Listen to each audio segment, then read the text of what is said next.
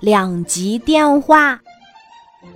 南北两极的海底电缆通了，北极熊好高兴呀，马上打电话给企鹅。喂，企鹅吗？北极熊的嗓门好大。我是北极熊，南极现在是冰雪世界吗？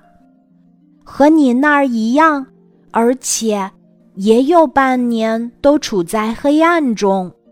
企鹅回答说。我好想到南极去看看呀，北极熊说：“南极和北极在纬度上是对称的，自然风光都差不多，你就别来了。”企鹅委婉谢绝。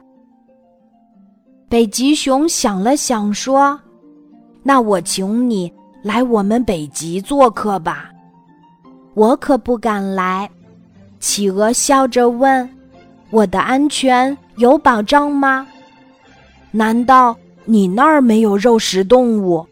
北极熊很好奇。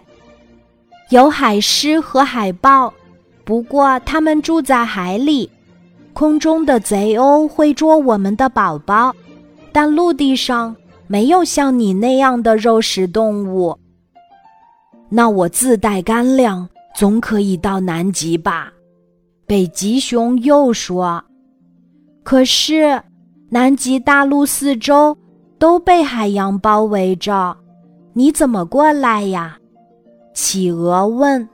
“我可以坐船呀，还可以乘飞机。